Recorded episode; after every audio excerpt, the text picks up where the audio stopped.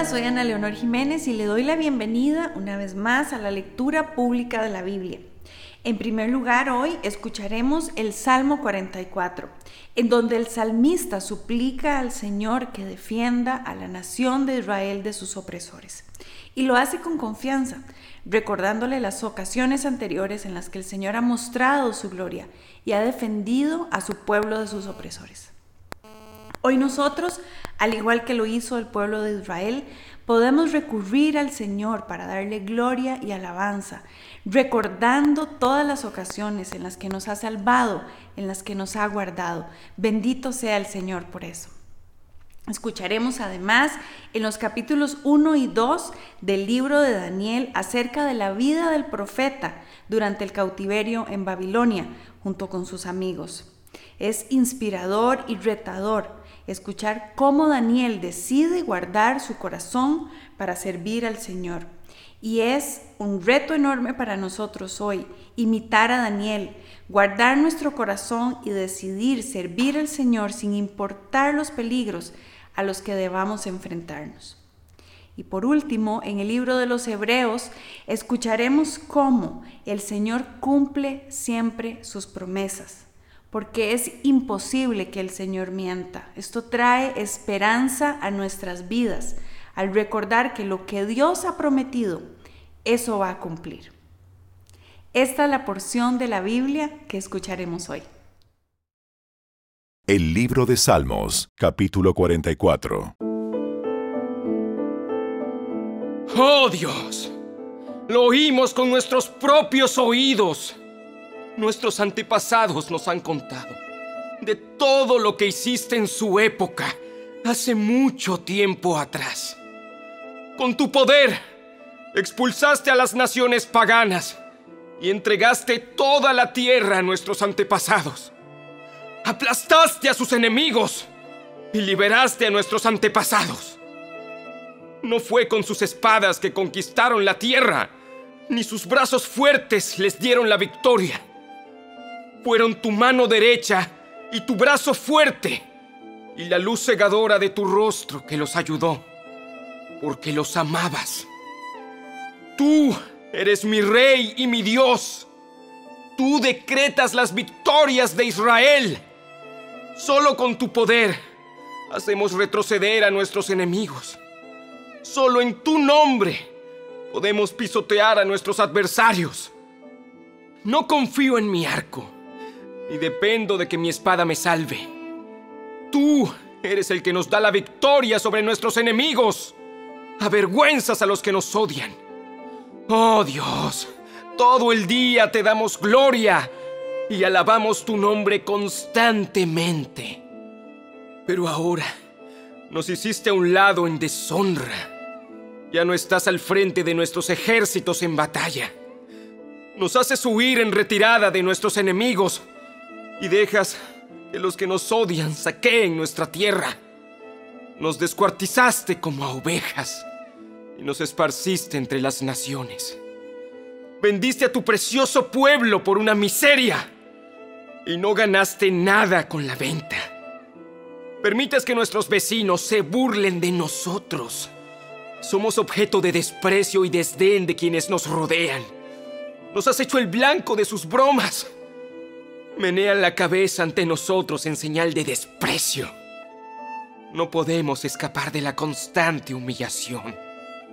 Tenemos la vergüenza dibujada en el rostro. Lo único que oímos son los insultos de los burlones.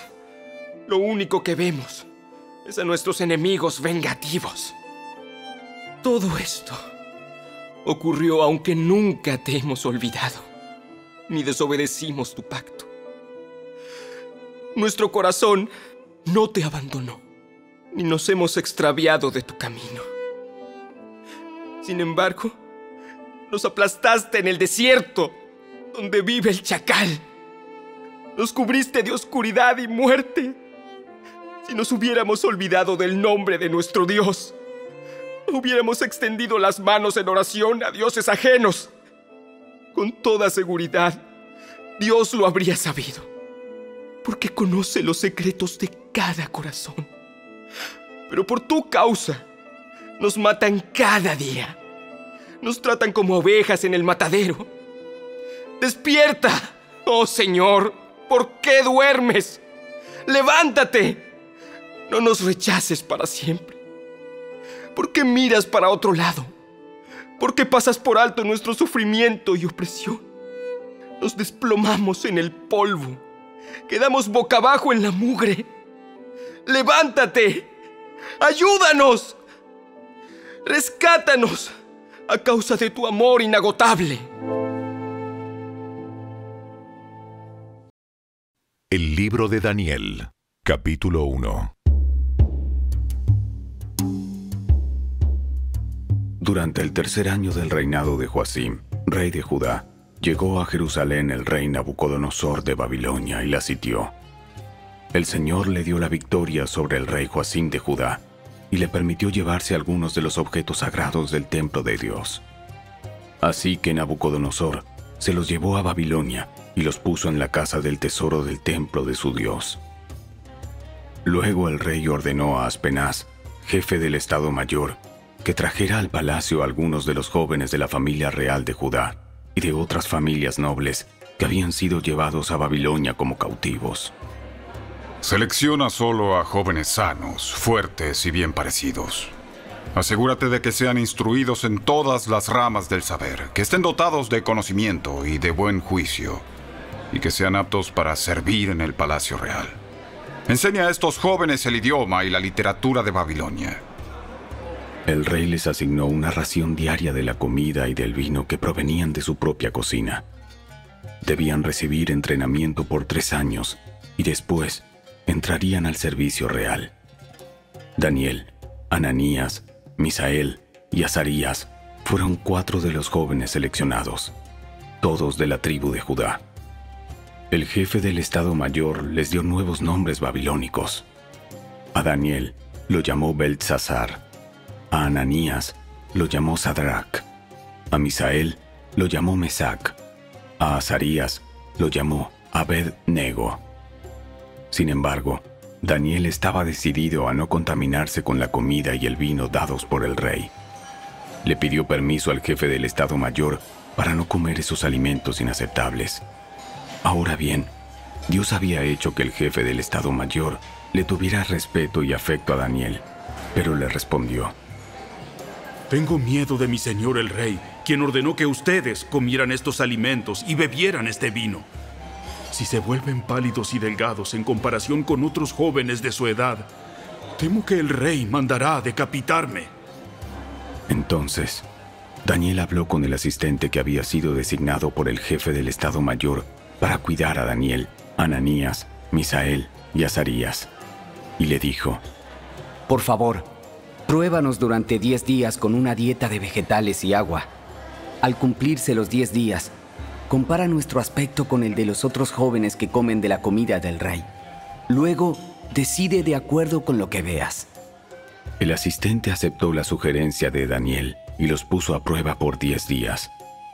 Al cumplirse los 10 días, Daniel y sus tres amigos se veían más saludables y mejor nutridos que los jóvenes alimentados con la comida asignada por el rey. Así que, desde entonces, el asistente les dio de comer solo vegetales en lugar de los alimentos y el vino que servían a los demás. A estos cuatro jóvenes, Dios les dio aptitud excepcional para comprender todos los aspectos de la literatura y la sabiduría. Y a Daniel, Dios le dio la capacidad especial de interpretar el significado de visiones y sueños. Cuando se cumplió el período de instrucción ordenado por el rey, el jefe del Estado Mayor llevó a todos los jóvenes ante el rey Nabucodonosor. El rey habló con ellos y ninguno le causó mejor impresión que Daniel, Ananías, Misael y Azarías, de modo que entraron al servicio real. Cada vez que el rey los consultaba sobre cualquier asunto que exigiera sabiduría y juicio equilibrado, los encontraba diez veces más capaces que todos los magos y brujos de su reino. Daniel permaneció en el servicio real hasta el primer año del rey Ciro.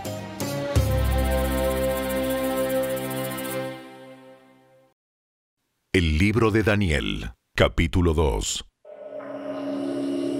Una noche, Durante el segundo año de su reinado, Nabucodonosor tuvo unos sueños tan desconcertantes que no pudo dormir. Mandó llamar a sus magos, brujos, hechiceros y astrólogos y les exigió que le dijeran lo que había soñado. Cuando se presentaron ante el rey, les dijo, He tenido un sueño que me desconcierta mucho y necesito saber lo que significa. Entonces los astrólogos respondieron al rey en arameo. ¡Que, viva, el, rey! Cuéntenos el sueño y nosotros le diremos lo que significa. Pero el rey respondió a los astrólogos. Les digo esto en serio. Si no me dicen lo que soñé y lo que significa, los haré despedazar y convertiré sus casas en un montón de escombros. Pero si me dicen lo que soñé y lo que significa, les daré muchos honores y regalos maravillosos. Solo díganme lo que soñé y lo que significa. Ellos volvieron a decirle, Por favor, Su Majestad. Por favor, Su Majestad. Cuéntenos el sueño y nosotros le diremos lo que significa. El rey respondió, Ya sé lo que proponen. Están tratando de ganar tiempo porque saben que hablo en serio cuando digo, si no me cuentan el sueño, están condenados. Así que han conspirado para mentirme, con la esperanza de que yo cambie de idea. Pero cuéntenme el sueño, y entonces sabré que pueden explicarme el significado. Los astrólogos respondieron al rey, No hay nadie en la tierra que pueda decirle al rey lo que soñó. Y ningún rey, por grande y poderoso que sea, jamás pidió tal cosa a sus magos, brujos o astrólogos. Es imposible cumplir con lo que el rey exige. Nadie, excepto los dioses, puede contar al rey su sueño. Pero los dioses no habitan entre los hombres. Cuando el rey oyó esto, se enfureció y mandó ejecutar a todos los sabios de Babilonia. Entonces, debido al decreto del rey, enviaron hombres para que encontraran y mataran a Daniel y a sus amigos. Cuando Arioc, comandante de la Guardia Real, llegó a matarlos, Daniel manejó la situación con sabiduría y discreción. Le preguntó a Arioc, ¿Por qué emitió el rey un decreto tan severo? Entonces Arioc le contó todo lo que había sucedido. Daniel fue a ver al rey inmediatamente y le pidió más tiempo para comunicarle el significado del sueño. Entonces Daniel regresó a casa y contó a sus amigos, Ananías, Misael y Azarías, lo que había ocurrido. Les rogó que pidieran al Dios del cielo que tuviera misericordia y les revelara el secreto para que no fueran ejecutados junto con los demás sabios de Babilonia. Esa noche, el misterio le fue revelado a Daniel en una visión. Entonces alabó al Dios del cielo y dijo, Alabado sea el nombre de Dios, por siempre y para siempre, porque a Él pertenecen toda la sabiduría y todo el poder. Él controla el curso de los sucesos del mundo. Él quita reyes y pone otros reyes. Él da sabiduría a los sabios y conocimiento a los estudiosos. Él revela cosas profundas y misteriosas y conoce lo que se oculta en la oscuridad, aunque Él está rodeado de luz. Te agradezco y te alabo, Dios de mis antepasados, porque me has dado sabiduría y fortaleza. Me revelaste lo que te pedimos y nos diste a conocer lo que el rey exigía. Entonces, Daniel fue a ver a Arioc, a quien el rey había ordenado ejecutar a los sabios de Babilonia. Daniel le dijo, No mates a los sabios. Llévame ante el rey y le explicaré el significado de su sueño. Enseguida Arioc llevó a Daniel ante el rey y anunció, Entre los cautivos de Judá encontré a uno que le dirá al rey el significado de su sueño. Entonces, el rey le preguntó a Daniel, también llamado Belsasar, ¿Es cierto? ¿Puedes decirme lo que soñé y lo que mi sueño significa? Daniel contestó, No hay sabios, brujos, magos ni adivinos que puedan dar a conocer el secreto del rey. Pero hay un Dios en el cielo, quien revela secretos y le ha dado a conocer al rey Nabucodonosor lo que ocurrirá en el futuro. Ahora le diré lo que soñó y las visiones que vio mientras estaba acostado en su cama. Mientras su majestad dormía, soñó sobre sucesos futuros. Aquel que da a conocer los secretos le ha mostrado a usted lo que ocurrirá. Y no es porque yo sea más sabio que los demás que conozco el secreto de su sueño, sino porque Dios quiere que su majestad entienda lo que estaba en su corazón cuando soñó. La carta a los Hebreos, capítulo 6. Por ejemplo, estaba la promesa que Dios le hizo a Abraham. Como no existía nadie superior a Dios por quien jurar, Dios juró por su propio nombre, diciendo, Ciertamente te bendeciré y multiplicaré tu descendencia hasta que sea incontable. Entonces Abraham esperó con paciencia y recibió lo que Dios le había prometido. Ahora bien, cuando las personas hacen un juramento, invocan a alguien superior a ellas para obligarse a cumplirlo. Y no cabe ninguna duda de que ese juramento conlleva una obligación. Dios también se comprometió mediante un juramento para que los que recibieran la promesa pudieran estar totalmente seguros de que Él jamás cambiaría de parecer. Así que Dios ha hecho ambas cosas, la promesa y el juramento. Estas dos cosas no pueden cambiar porque es imposible que Dios mienta. Por lo tanto, los que hemos acudido a Él en busca de refugio, podemos estar bien confiados aferrándonos a la esperanza que está delante de nosotros. Esta esperanza es un ancla firme y confiable para el alma. Nos conduce a través de la cortina al santuario interior de Dios. Jesús ya entró allí por nosotros. Él ha llegado a ser nuestro eterno sumo sacerdote, según el orden de Melquisedec. La carta a los Hebreos, capítulo 7.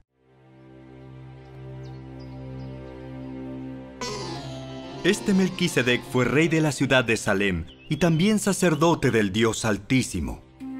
Cuando Abraham regresaba triunfante de una gran batalla contra los reyes, Melquisedec salió a su encuentro y lo bendijo. Después Abraham tomó la décima parte de todo lo que había capturado en la batalla y se la dio a Melquisedec. El nombre Melquisedec significa rey de justicia y rey de Salem significa rey de paz. No hay registro de su padre ni de su madre, ni de ninguno de sus antepasados. No hay principio ni fin de su vida. A semejanza del Hijo de Dios, sigue siendo sacerdote para siempre. Consideren entonces la grandeza de este Melquisedec. Incluso Abraham, el gran patriarca de Israel, reconoció esto al entregarle la décima parte de lo que había capturado en la batalla. Ahora bien, la ley de Moisés exigía que los sacerdotes, que son descendientes de Leví, le cobraran el diezmo al resto del pueblo de Israel, quienes también son descendientes de Abraham. Sin embargo, Melquisedec, que no era descendiente de Leví, recibió de Abraham la décima parte. Y Melquisedec bendijo a Abraham, quien ya había recibido las promesas de Dios.